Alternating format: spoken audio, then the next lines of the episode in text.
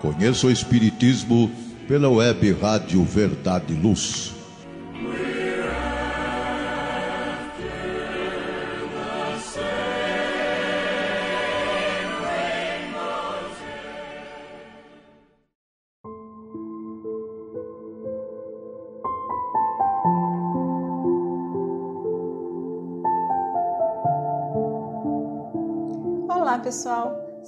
Todos bem-vindos. Estamos começando mais um programa Conheço o Espiritismo, uma realização do Departamento de Estudos Sistematizados da USA Intermunicipal de Ribeirão Preto. Caros amigos, ao longo dos 21 programas realizados, apresentamos a doutrina espírita desde a sua origem, o contexto histórico em que surgiu, seu conceito e objeto e seus pontos principais, seus fundamentos. Assim, já sabemos que Espiritismo é uma ciência que trata da natureza, origem e destino dos espíritos, bem como suas relações com o mundo corporal, que tem como princípios fundamentais a existência de Deus, inteligência suprema, causa primeira de todas as coisas, a existência e sobrevivência do espírito, a pluralidade de existências, reencarnação pluralidade de mundos habitados, diferentes categorias de mundos habitados, comunicabilidade dos espíritos por meio da mediunidade e as leis divinas, leis da natureza estudadas pela ciência e as leis morais, a lei de adoração, de liberdade, do progresso, do trabalho, de sociedade, de conservação, de destruição, de igualdade, de reprodução e lei de justiça, amor e caridade. Falamos da perfeição moral, o conhecimento de si mesmo e do homem de bem. Como eliminar nossas imperfeições morais, buscar o despertamento de virtudes constitui a essência daquilo que garante a felicidade do espírito.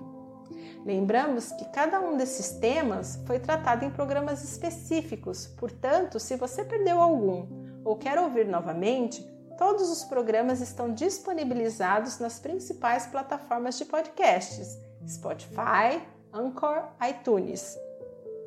No último programa, falamos sobre a perfeição moral, o conhecimento de si mesmo e o homem de bem. Hoje, nosso tema é Esperanças e Consolações, a quarta parte de O Livro dos Espíritos.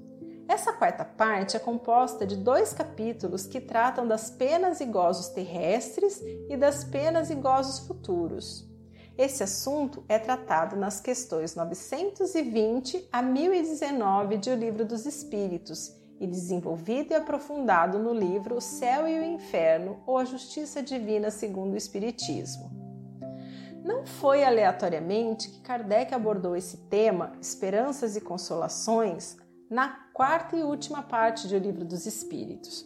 Como exímio pedagogo que era, sabia que para que os conceitos de penas e gozos terrestres e futuros serem compreendidos, é necessário que haja entendimento prévio dos temas abordados anteriormente, conceitos e fundamentos basilares que explicam e desmistificam a origem e o destino dos espíritos, de onde vêm, para onde vão, o propósito da sua existência, a sobrevivência da alma, a vida futura, as diferentes categorias de espíritos e de mundos, a doutrina da reencarnação, a providência divina, as leis divinas perfeitas e imutáveis, a busca da perfeição moral como o único caminho para se alcançar o progresso e a eterna felicidade e, principalmente, a infinita justiça e bondade divina.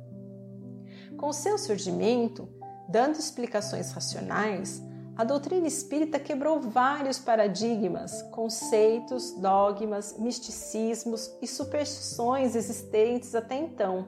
Alguns deles, dos mais relevantes, foram as questões relacionadas às penas eternas e os conceitos de céu e inferno, purgatório, anjos e demônios, dentre outros.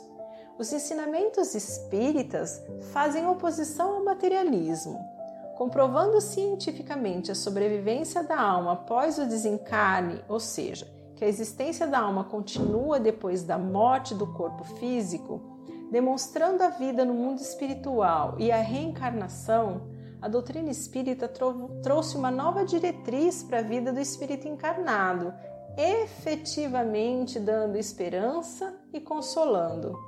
Esperança de que poderá alcançar a verdadeira felicidade no mundo melhor, que só depende dele, com seu progresso espiritual. E por isso deve conduzir a sua vida presente de encarnado sempre em ações do bem, cumprindo as leis divinas, pois a sua conduta na vida presente define seu estado feliz ou infeliz na vida futura. Consolação por informar que todo sofrimento terá fim. Não estamos condenados ao inferno perpétuo, que sempre haverá uma nova oportunidade de reparar os erros pela reencarnação e que a perda de entes queridos é apenas uma separação momentânea. Assim, o homem, quando convencido da grandeza e da importância de sua existência futura, que é eterna, ao compará-la com a transitoriedade da vida terrestre, que é tão curta, muda sua referência sobre o que realmente é importante, sobre suas necessidades, mudam seus valores. Conhecendo a causa e o propósito de suas misérias, ele as suporta com paciência e resignação, porque sabe que elas são um meio de chegar a um estado melhor. Como dissemos, em O Livro dos Espíritos, Kardec tratou do tema Esperanças e Consolações em dois capítulos intitulados Penas e Gozos Terrestres e Penas e Gozos Futuros. Mas o que será que esperanças e consolações têm a ver com penas e gozos? Vejamos os conceitos dessas palavras. Pena, punição, castigo. Gozo, felicidade, prazer. Considerando o conceito das palavras e os ensinamentos trazidos pelos espíritos superiores a respeito da origem e destino dos espíritos, seres criados por Deus, simples e ignorantes, mas destinados a progredir até chegarem à perfeição, e que esse progresso será alcançado por meio do seu trabalho, empenhando-se no seu aperfeiçoamento moral pelo cumprimento das leis divinas, vamos entender os termos penas e gozos como estado infeliz ou feliz do espírito, no presente e no futuro. Assim, as penas são nossos sofrimentos e os gozos as nossas recompensas. Estando assim compreendido, vamos refletir, pessoal. Você é feliz? O que faz você feliz? E o que te deixa triste? O que podemos entender como felicidade, afinal? Segundo os dicionários, felicidade significa aventura, bem-estar, contentamento. Para o filósofo alemão Immanuel Kant, na sua crítica da razão pura, felicidade é a satisfação de todas as nossas inclinações, tanto em extensão como em intensidade e em duração. Fato é que a tal felicidade é um desejo existente na mente do homem desde os primórdios da humanidade. Esse bem é tão relevante que alguns países incluíram o direito à felicidade em suas constituições. O direito à felicidade consta no preâmbulo da Declaração de Independência dos Estados Unidos e na Declaração dos Direitos do Homem e do Cidadão. Países tão díspares quanto Japão, Nigéria, Butão e Coreia do Sul também já citam esse direito em suas constituições. No Brasil, em 2010, também houve um movimento para que a felicidade fosse reconhecida como direito, foi lançada no Senado a proposta de emenda constitucional, a PEC 19, para alterar a redação do artigo 6 da Constituição, incluindo a felicidade no rol dos direitos sociais. A proposta foi arquivada sem efeito. Em 28 de junho de 2012, o dia 20 de março foi proclamado por uma resolução da Assembleia Geral da ONU como Dia Internacional da Felicidade como parte dos esforços para instigar os países membros a desenvolverem métodos de aferição do desenvolvimento nacional que captem melhor a importância da felicidade e do bem-estar.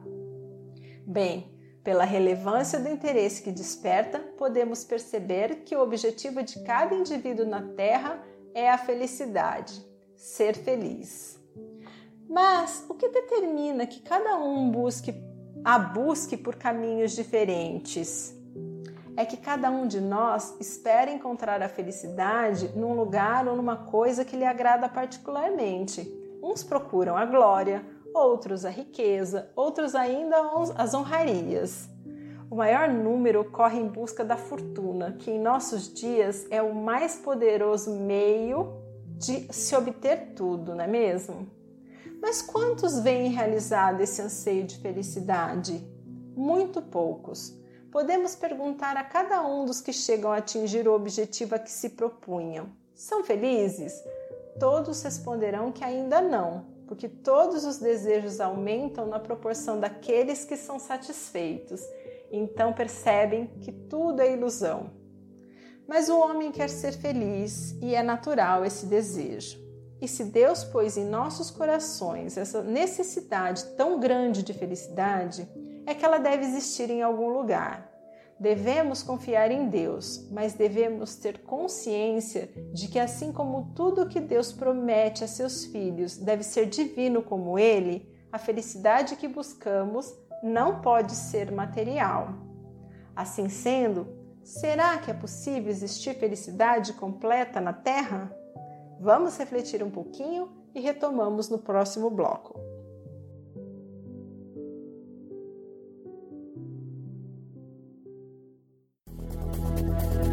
Está reformando ou construindo? A Elétrica Bege tem tudo em materiais elétricos, ferragens e ferramentas para sua residência ou construção. A Elétrica Bege tem lâmpadas de LED, fios e cabos flexíveis, torneiras, ventiladores e escadas em alumínio. A Elétrica Bege fica na rua João Guião, 1417, na Vila Virgínia. Telefone 3637-0202. Os preços mais imbatíveis de Ribeirão Preto você encontra na Elétrica Bege, Rua João Guião, 1417. Telefone 3637-0202.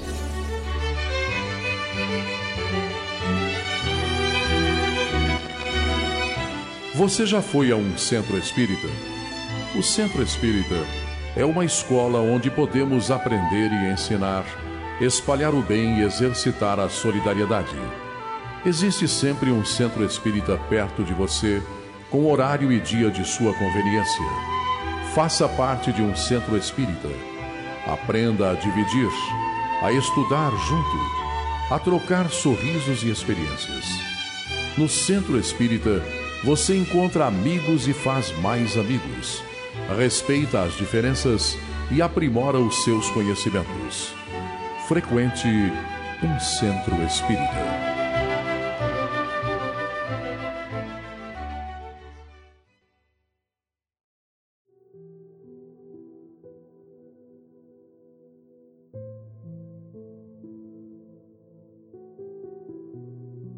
No bloco anterior, vimos que devemos entender as expressões penas e gozos como estado infeliz ou feliz da alma, ou seja, os sofrimentos e as recompensas na vida atual ou na vida futura. Falamos que ser feliz, a busca pela felicidade, é o grande objetivo dos homens. Esse bem é tão relevante para os homens que até já faz parte da constituição de alguns países e vimos que, apesar de ser comum a todos os seres, o sentido de felicidade é subjetivo, é particular de cada indivíduo. Então, pessoal, será que é possível existir felicidade completa na Terra? Kardec fez essa pergunta aos espíritos superiores. Na questão 920 de O Livro dos Espíritos, ele pergunta: O homem pode gozar na Terra uma felicidade completa? E a resposta foi: Não pois a vida lhe foi dada como prova ou expiação, mas dele depende abrandar seus males e ser tão feliz quanto se pode ser na terra. Os espíritos explicam que não é possível a felicidade completa porque a Terra é um planeta de provas e expiações, onde a grande maioria dos espíritos que aqui encarnam são espíritos imperfeitos, que têm a predominância da matéria sobre o espírito, propensão para o mal, ignorância, orgulho, egoísmo e todas as paixões que lhes são consequentes, que têm que passar por provas para aprendizado e expiações, são as consequências das pra faltas praticadas no passado. E essas expiações, em geral, causam dores e aflições. Além disso, tem o fato de que, pela sua própria condição de espírito imperfeito, o corpo material é ainda muito grosseiro, impondo severas limitações e produzindo dores e sofrimentos, como as doenças e os desgastes naturais desse corpo tão grosseiro. Mas os espíritos superiores também esclarecem que, apesar de a felicidade completa não ser possível, o homem pode suavizar os seus males e também ser feliz tanto quanto possível. Mas como assim? O que isso quer dizer? Quer dizer que o homem só será completamente feliz na Terra quando a humanidade estiver transformada. Mas enquanto isso não se verifica, ele poderá conseguir uma felicidade relativa se praticar as leis de Deus, pois na verdade na maior parte das vezes, o homem é o construtor da sua própria infelicidade pelo descumprimento das leis divinas. Pelo mau uso do seu livre-arbítrio, do seu conhecimento, o homem se entrega às paixões, aos excessos, aos vícios morais, gerando sofrimentos que ele não precisava passar. Contudo, se ele procura praticar as leis de Deus, ele pode conseguir suavizar muitos dos seus males e viver relativamente feliz, uma vez que, por estar num corpo material grosseiro, não vai lhe permitir escapar das dores e sofrimentos que fazem parte da sua condição. É o que já ocorre com muitas pessoas na Terra que procuram ter uma vida virtuosa e que, por meio do trabalho honesto, do cumprimento das leis divinas, consegue suavizar muitos de seus males e ser relativamente feliz. Assim, evoluindo pouco a pouco, o ser humano aprende a construir a sua própria felicidade. Ao tratar desse tema na questão 921 de O Livro dos Espíritos, Kardec comenta que o indivíduo que tem a visão da vida futura, aquele que entende que a vida material é passageira, breve e que vai continuar existindo como espírito, facilmente se consola diante dos infortúnios que enfrenta, porque ele sabe que os sofrimentos pelos quais passa durante os anos que está na Terra não são eternos e que, se souber aprender com eles, modificar o seu comportamento e cumprir a lei de Deus, essas dores vão passar e ele vai viver numa realidade muito melhor no futuro, pois se preparou adequadamente. Kardec comenta ainda que já nessa vida sofremos as consequências das nossas infrações às leis de Deus, pois se examinarmos a origem dos nossos sofrimentos, na maioria das vezes são frutos dos nossos erros, da nossa imprevidência, do nosso orgulho, dos nossos excessos, enfim, por não cumprirmos lei de, as leis de Deus. Mas então, em que consiste a felicidade na Terra? Considerando que a felicidade terrestre é relativa à posição de cada um, Kardec perguntou aos espíritos superiores se há algum critério, algum padrão de felicidade que seja comum a todos os homens, ao que os orientadores responderam. Com relação à vida material, é a posse do necessário. Com relação à vida moral, a consciência tranquila e a fé no futuro. Ou seja, se há o necessário para garantir a sua sobrevivência, alimento, abrigo, saúde, o, o homem tem a vida material minimamente provida. Assim sendo, a falta do necessário para viver é claro que causa sofrimento, e isso é um ponto comum a todos os homens no que diz respeito à vida material. Agora, com relação à vida moral, é a consciência tranquila e a fé no futuro. Temos a consciência tranquila quando cumprimos os nossos deveres, isto é, quando cumprimos a lei de Deus, quando agimos como verdadeiro justo, respeitando o seu semelhante, fazendo aos outros apenas o que faríamos por nós, por nós mesmos, pois assim, ao consultarmos a nossa intimidade, teremos a certeza de que ninguém tem nada que se queixar a nosso respeito, nem mesmo a nossa consciência. A fé no futuro nasce na certeza de que Deus é soberanamente justo e por isso todos indistintamente serão tratados com justiça. Então, praticando as leis de Deus, o homem garante a consciência tranquila e confiando em Deus na vida futura, na sobrevivência da alma que é eterna e tudo aquilo que constitui a justiça divina, o homem terá fé num futuro muito melhor do que naquele que vive hoje no mundo de provas e expiações.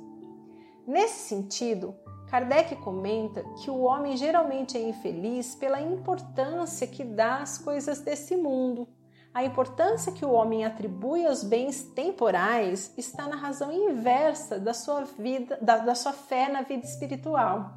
É a dúvida sobre o futuro que o leva a procurar suas alegrias neste mundo, satisfazendo suas paixões, ainda que às custas do próximo. E quando a sua vaidade, desejos, orgulhos são frustrados, se sente infeliz. Mas se ele se elevar acima das questões da vida material, se elevar o seu pensamento ao infinito, que é seu destino, as vicissitudes da humanidade lhe parecerão mesquinhas e infantis, como as mágoas da criança que perdeu um brinquedo. Os homens sensatos, precavidos, empenham-se em adquirir tesouros eternos, não transitórios. Na verdade, isso é um grande desafio, considerando o utilitarismo e o consumismo presentes na sociedade moderna. A doutrina espírita nos esclarece que a procura incessante pela felicidade em um mundo de provas e expiações como a Terra sempre será inútil se o homem concentrar os seus desejos, as suas ações em coisas perecíveis, isto é, na posse de bens materiais e se descuidar da aquisição de valores espirituais, pois o homem só possui plena propriedade daquilo que ele pode levar desse mundo. Os bens da terra pertencem a Deus, que os distribui a seu grado, não sendo o homem senão o usufrutuário, o administrador, mais ou menos íntegro e inteligente desses bens, dos quais, do emprego que faz, terá que prestar contas. Então, o que ele realmente possui? Nada do que é de uso do corpo, tudo que é de uso da alma, a inteligência, os conhecimentos, as qualidades morais. Isso o que ele traz e leva consigo, o que ninguém lhe pode tirar, o que lhe será de muito mais utilidade no outro mundo do que nesse. Depende dele ser mais rico ao partir do que ao chegar, ou seja, do que tiver adquirido em bem, virtudes, resultará a sua posição futura. A elevação moral do espírito é um trabalho árduo, de investimento contínuo, mas com certeza garantidor de felicidade duradoura no presente, no futuro, em ambos os planos da vida.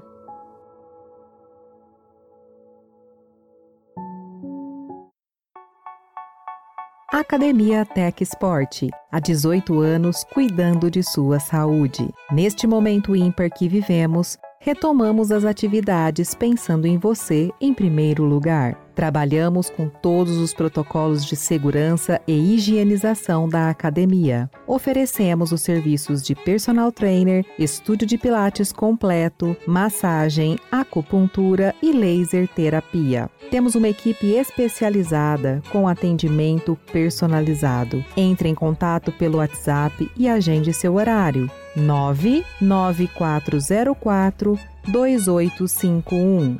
Acompanhe também nossas atividades pelas redes sociais. Academia Teca Esporte. Livraria Espírita Verdade e Luz. Obras básicas da codificação kardeciana e subsidiárias. Romances, contos, mensagens, revistas, jornais, calendários, CDs, DVDs, publicações diversas. Toda a temática espírita a um custo muito baixo, local de fácil acesso. Livraria Espírita Verdade e Luz, na Praça Carlos Gomes, no Calçadão da General. Telefone 0 Operadora 16 3610 Livraria Espírita Verdade e Luz, o ponto de encontro no coração de Ribeirão Preto. WhatsApp 9 3870. Livraria Espírita Verdade Luz.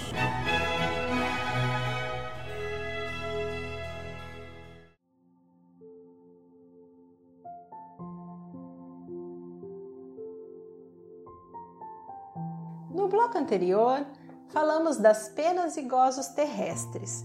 Vimos que a felicidade completa na Terra não é possível por ser a Terra mundo de provas e expiações, portanto, habitada na sua maioria por espíritos imperfeitos. Porém, se o homem cumprir as leis de Deus, ele pode desfrutar de uma felicidade relativa, amenizando seus sofrimentos, suas aflições. Assim, vimos que o padrão de felicidade para todos os homens é ter o necessário para a vida material e para a vida espiritual, ter a consciência tranquila e fé no futuro. Portanto, para encontrar a verdadeira felicidade, devemos buscar os tesouros do céu, a elevação moral do espírito e nos desapegar dos tesouros da terra, os bens materiais, os sentimentos inferiores, como orgulho, a vaidade e o egoísmo. Agora, eu convido vocês, amigos, a uma outra reflexão. Alguma vez vocês já pensaram sobre o que acontece conosco após a morte do corpo? Para onde vamos? Que será que vamos encontrar depois que desencarnarmos? Aliás, você acredita que existe vida após a morte? Pensem, quando desencarnarem, o que vocês esperam encontrar do lado de lá? Essa é outra questão filosófica que está na mente do homem desde que começou a tomar consciência de si mesmo. Desde que começou a perceber sua finitude, a precariedade da vida corporal, a perda de entes queridos, o homem se questiona: existe vida além da morte? Se o espírito sobrevive depois da morte do corpo, o que acontece com ele? Como é sua vida no mundo espiritual? Mas o fato é que em todos os tempos o homem se preocupou com seu futuro para além do túmulo, e isso é muito natural. Qualquer que seja a importância que dê à vida presente, ele não pode se esquivar de considerar o quanto essa vida é curta e, sobretudo, precária, pois que a cada instante está sujeita a ser interrompida, e dessa forma ele não tem como ter nenhuma certeza sobre o dia seguinte. Assim, por mais despreocupado que ele seja durante a vida, quando chega o momento fatal, o homem pergunta a si mesmo o que vai ser dele na eternidade, e instintivamente ele já sabe, pois antes de encarnar, o espírito conhecia todas essas coisas e a alma conserva vaga lembrança do que sabe, do que viu no estado espiritual. Como já dissemos, para o homem, a certeza da vida futura, com todas as suas consequências, muda todo o seu referencial e a sua compreensão sobre a vida. Transforma completamente a ordem de suas ideias, fazendo-lhe ver coisas por outro prisma. É um véu que se ergue e se lhe desvenda um horizonte imenso e esplêndido. Com o Espiritismo, a vida futura deixa de ser simples artigo de fé, mera hipótese torna-se uma realidade material que os fatos demonstram. E é essa realidade que também nos possibilita a compreensão inequívoca sobre os ensinamentos do Cristo, pois a vida futura foi o eixo, a base de todos os seus ensinamentos. Quando afirma: Meu reino não é deste mundo, Jesus claramente se refere à vida futura que ele apresenta em todas as circunstâncias como meta para a humanidade, devendo ser essa a maior preocupação do homem na Terra. Todas as suas máximas se reportam a esse grande princípio. De fato, sem a vida futura, a maior parte dos seus preceitos morais não teriam nenhuma razão de ser, não fariam sentido e é por isso que os que não acreditam na vida futura, pensando que ele apenas falava, falava na vida presente, não os compreendem ou os consideram tolos. Em quantas passagens evangélicas Jesus se refere ao reino de Deus? Quantos exemplos utilizou para semelhar ao reino de Deus? Quantas vezes afirmou que o verdadeiro mundo é o reino dos céus? No qual só entrarão aqueles que merecerem, fazendo o homem compreender que a vida na terra é efêmera e que, cumprindo as leis de Deus, ele se prepara para o futuro feliz, Jesus consolava e dava esperança aos desvalidos e advertia o que estavam em situação de poder ou sacerdócio, de riqueza material, sobre a consequência dos seus desvios. As lições sobre a vida eterna ficam muito claras nos capítulos 5, 6 e 7 do Evangelho de Mateus. Nessa passagem conhecida como Sermão do Monte, Jesus fala à multidão sobre a vida presente, de provas e expiações, e a vida futura, que será melhor se cumprirmos as leis de Deus, suportando sem revoltas as dores das expiações e das provas. O capítulo 5 é iniciado pelas bem-aventuranças. Onde mais clara a referência sobre a situação dos homens na vida presente e o porvir do futuro? Pois disse Jesus: Bem-aventurados os pobres de espíritos, hoje, na vida presente, pois deles é o reino dos céus, na vida futura. Bem-aventurados os que choram, hoje, na vida presente, porque deles, porque eles serão consolados na vida futura. Bem-aventurados os mansos, hoje, na vida presente, porque eles herdarão a terra na vida futura. Bem-aventurados os misericordiosos, hoje, na vida presente, porque eles alcançarão a misericórdia na vida futura. Bem-aventurados os limpos de coração, hoje, no presente, porque eles verão a Deus na vida futura e assim por diante. E na sequência, fala da nossa postura diante das vicissitudes do mundo, que somos capazes de superar as provas e ser o exemplo resplandecente do bem para a humanidade. O sal da terra, luz do mundo, brilha a vossa luz. E fala das leis divinas e do dever do seu cumprimento. Não cuideis que vem destruir a lei ou os profetas. Não vim abrogar, mas cumprir. No seu verdadeiro sentido, as leis divinas foram feitas para a felicidade do homem e o homem só é feliz se não cumpre as leis de Deus. Assim, o futuro do homem, a felicidade ou a infelicidade, depende do cumprimento da lei de Deus. Ele disse: Porque em verdade vos digo que até que o céu e a terra passem, nem um jota ou um tio jamais passará da lei sem que tudo seja cumprido. Qualquer, pois, que violar um destes mandamentos, por menor que seja, e assim ensinar aos homens, será chamado o menor no reino dos céus. Aquele, porém, que os cumprir e ensinar, será chamado de grande no reino dos céus. Adverte-nos de que nossa preocupação deve estar focada naquilo que é efetivamente necessário e não no supérfluo, ou seja, tudo aquilo que promova o progresso moral. Disse: Não ajuntei tesouros na terra, onde a traça e a ferrugem tudo consomem, e onde os ladrões minam e roubam, mas ajuntai tesouros no céu onde nem a traça nem a ferrugem consomem e onde os ladrões não minam nem roubam. Ressalta que a nossa transformação interior, ou seja, nossa elevação moral pelo trabalho em eliminar nossas imperfeições, que nos trará a felicidade. Disse: Mas buscai primeiro o reino de Deus e sua justiça, e todas essas coisas vos serão acrescentadas. E segue orientando: Buscai e achareis entrar pela porta estreita, é pelo fruto que re reconhecerá a árvore.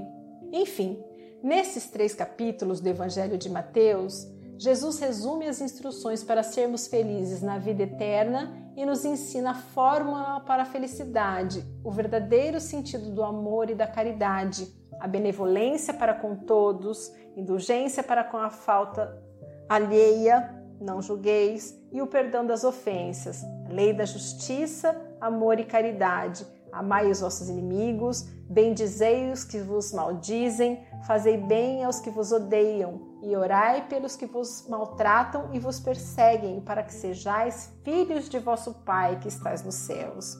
Por isso, crer em Deus sem admitir a vida futura é um contrassenso o sentimento de uma existência melhor reside no foro íntimo de todos os homens e não é possível que o Deus o tenha colocado aí em vão. A vida futura pressupõe a conservação da nossa individualidade após a morte. Daí que acreditar que tudo acaba com a morte do corpo físico, que não existe a vida futura, tem consequências relevantes. A crença na vida futura é uma espécie de freio moral. Ao demonstrar a perpetuidade das relações entre os homens, estabelece entre eles uma solidariedade que não se acaba com a morte. Dessa forma, faz com que procure agir com ética e moral.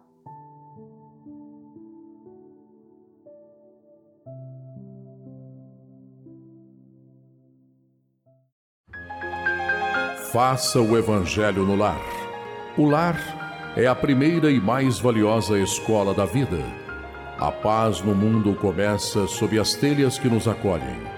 Viver em equilíbrio dentro de nossa casa é o primeiro e mais seguro passo para a harmonia entre as nações. Fortaleça os laços de fraternidade, realizando o Evangelho no lar frequentemente. Escolha um dia e horário da semana mais adequados e estude as benesses que Jesus nos legou. Aperte ainda mais os laços de união e amor entre os familiares. Converse olhando nos olhos. Fale do amor de Jesus pela humanidade. Aprenda a distribuir sorrisos. Faça do seu lar um ambiente acolhedor, equilibrado e feliz. Faça o Evangelho no lar.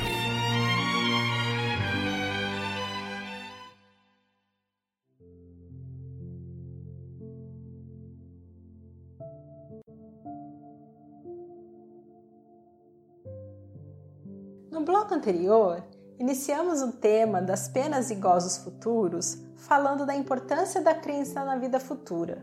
Vimos que com o Espiritismo, a vida futura deixa de ser simples artigos de fé e torna-se uma realidade material demonstrada pelos fatos, induzindo o homem a refletir sobre suas ações no presente, buscando conquistar uma condição melhor no futuro. Agora, vamos compreender qual o estado e o destino do homem na vida futura.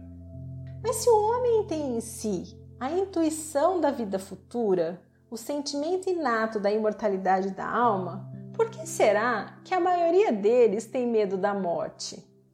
Dizem-nos os espíritos superiores que o medo da morte já é estimulado no homem desde criança pela doutrina das penas eternas fazem-nos acreditar desde cedo que existem lugares como inferno e paraíso, e como somos pecadores por natureza, é certo que estaremos condenados ao fogo eterno do inferno. Só por esse motivo, como não ter medo, não é mesmo? Outro fator é o apego às coisas materiais.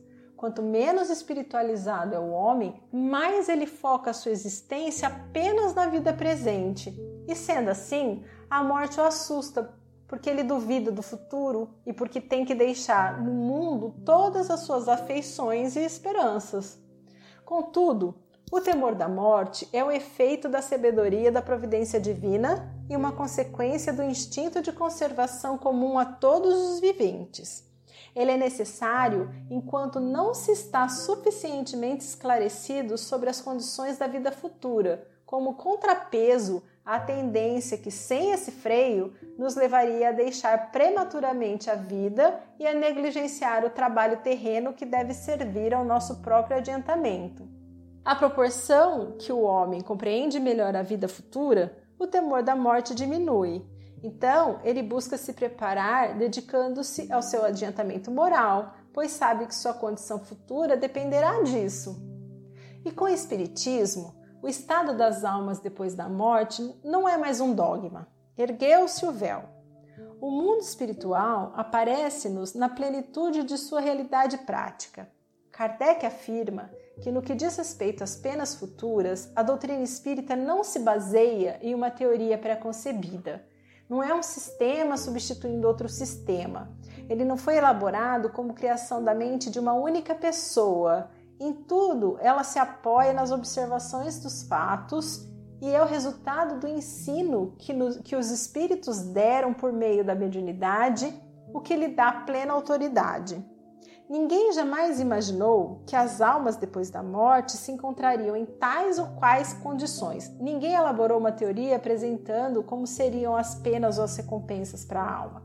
São elas, essas mesmas almas partidas da terra, que vem nos descrever sua situação feliz ou infeliz, as impressões, a transformação pela morte do corpo, explicando com detalhes exatamente como a alma estava vivendo após a morte do corpo, completando os ensinamentos do Cristo sobre esse ponto.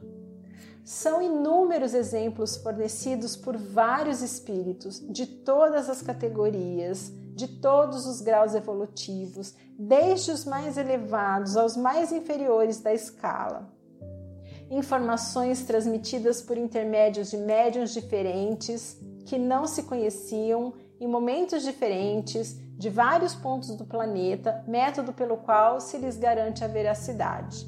Mas será que saber que a alma sofre depois do desencarne as consequências de como viveu na Terra é suficiente para eliminar nossas angústias ou nos dar esperança?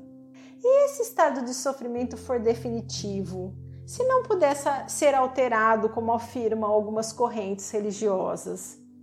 Não. A esperança e a consolação nos chegam com a certeza de que todo sofrimento terá fim. Não estamos condenados ao inferno perpétuo, que sempre haverá uma nova oportunidade de reparar os erros pela reencarnação e de que a perda de entes queridos é apenas uma separação momentânea. A doutrina das penas eternas teve sua razão de ser, como a do inferno material, enquanto o temor podia constituir um freio para os homens pouco adiantados intelectual e moralmente. Lá nos tempos de Moisés, foi necessária a ideia de um Deus severo, vingativo, punitivo, pois pela rudeza da humanidade era preciso instituir a ordem. Todavia, a doutrina das penas eternas é incompatível com a ideia de um Deus soberanamente justo e bom, porque uma condenação perpétua motivada por alguns momentos de erro contrariaria irremediavelmente o atributo de justiça e bondade infinita da divindade. Assim, seja qual for a duração do castigo, seja na vida espiritual ou na terra, este sempre terá um fim. Então, será que Deus fica vigiando nossa vida o tempo inteiro, o tempo todo? Será que ele fica vendo tudo que a gente faz para depois nos recompensar ou punir? Qual é a medida do castigo? Quanto duram as penas? Deus intervém nas penas e recompensas da vida futura por meio de suas leis absolutamente perfeitas e imutáveis. As leis divinas foram estabelecidas e assim os limites foram postos. Todas as nossas ações estão submetidas às leis de Deus, até as mais insignificantes. A punição é o resultado da infração dessas leis. Por isso, a justiça divina opera-se automaticamente, sem que Deus precise ficar observando os nossos atos e pensamentos, nos vigiando constantemente o tempo inteiro. E é dessa forma que a justiça de Deus não deixa nenhuma falta sem punição e nenhuma virtude sem recompensa. É a medida do castigo e a medida do castigo ou da recompensa, Jesus já nos ensinou. A cada um conforme a sua obra, ou seja, é proporcional à falta. E o prazo da expiação está subordinado ao melhoramento do infrator. Então, depende da gente, nossos meus amigos. Tudo vai depender da gente. Assim, meus amigos, as penas e gozos, isto é, os sofrimentos e as recompensas, são situações decorrentes do uso do livre-arbítrio. É a aplicação da lei de causa e efeito. Pelo uso do livre-arbítrio, construímos o nosso destino, o que pode ser de dores ou de alegrias Dessa forma, a responsabilidade dos nossos atos tem como consequência a realidade da nossa vida futura. Somos livres pelo plantio, mas teremos a obrigação pela colheita. As penas futuras têm a função pedagógica de reeducar o espírito conforme as leis naturais. Então, como o objetivo das penas é contribuir para a reeducação do espírito, cessada a causa, cessa o efeito. Portanto, o sofrimento acaba com o arrependimento e a reparação. Ora, como depende de cada um o seu aperfeiçoamento, todos podem, em virtude do seu livre-arbítrio, prolongar ou abreviar seus sofrimentos. Na visão espírita, não há pena fixada de antemão, nem o seu tempo de duração, nem o tipo de pena. Como cada ser é diferente, tem um estágio moral evolutivo diferente, que é resultado da sua experiência em suas diversas encarnações. Vão surgir diversos graus de sofrimentos e recompensas que são pessoais e intransferíveis.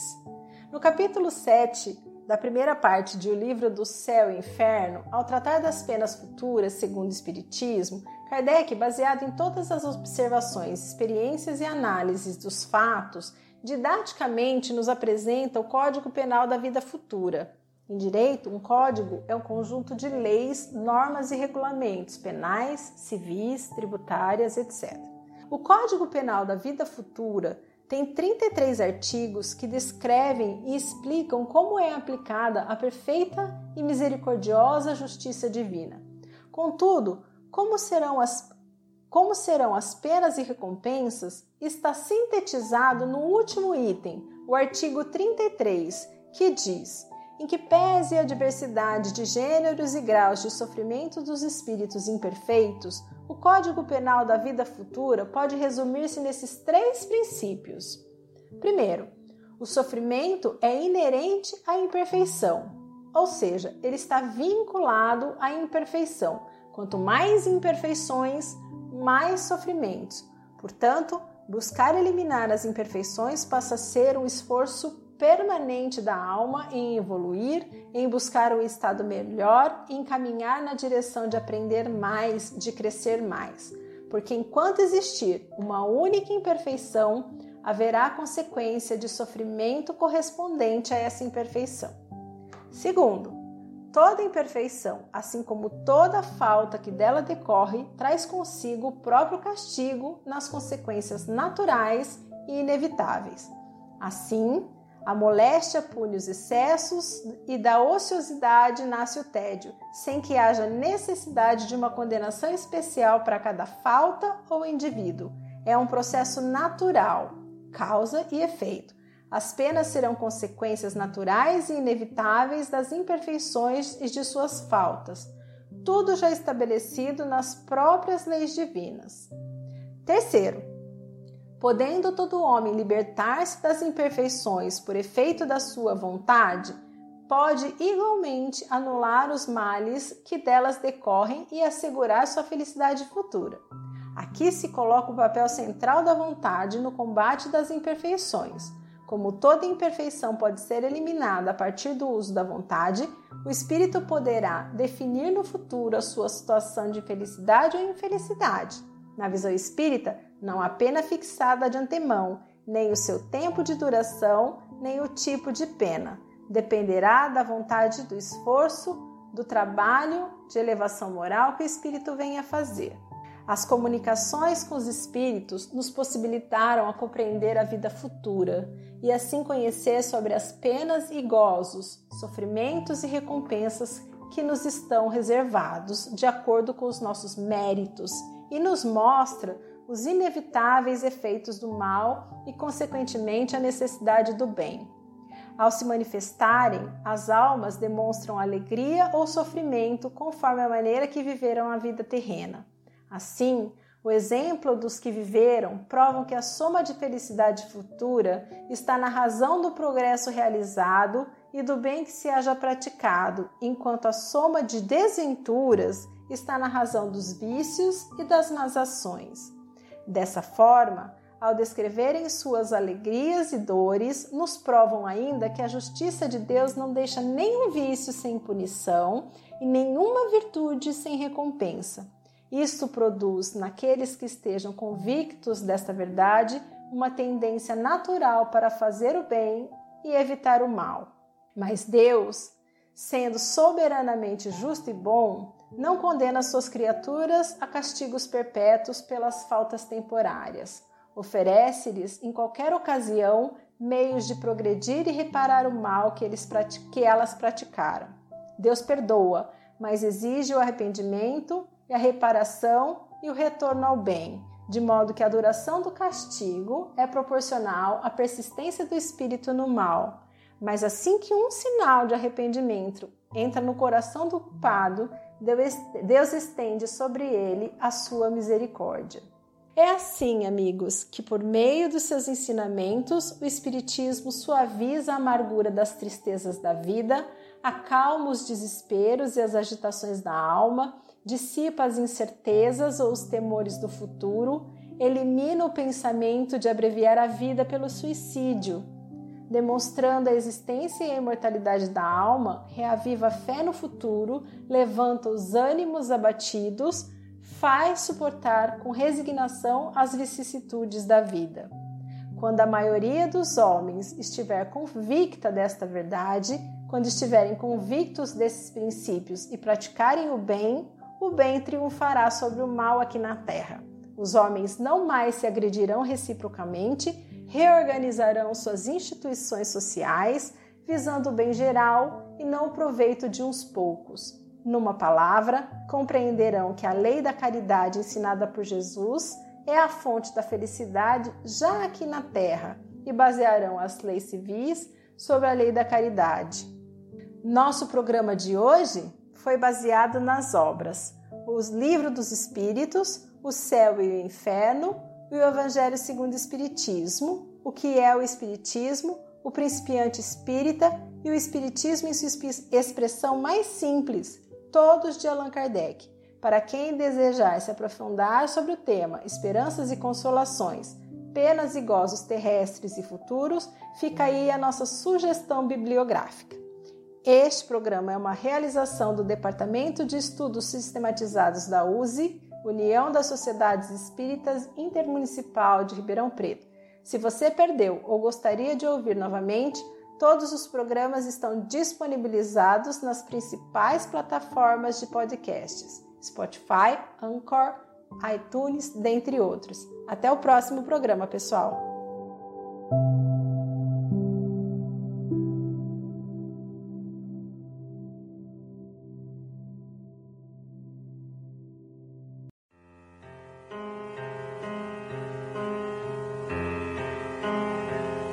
Você acompanhou pela web Rádio Verdade Luz mais um programa de estudos e divulgação da doutrina espírita. Fique ligado na nossa programação.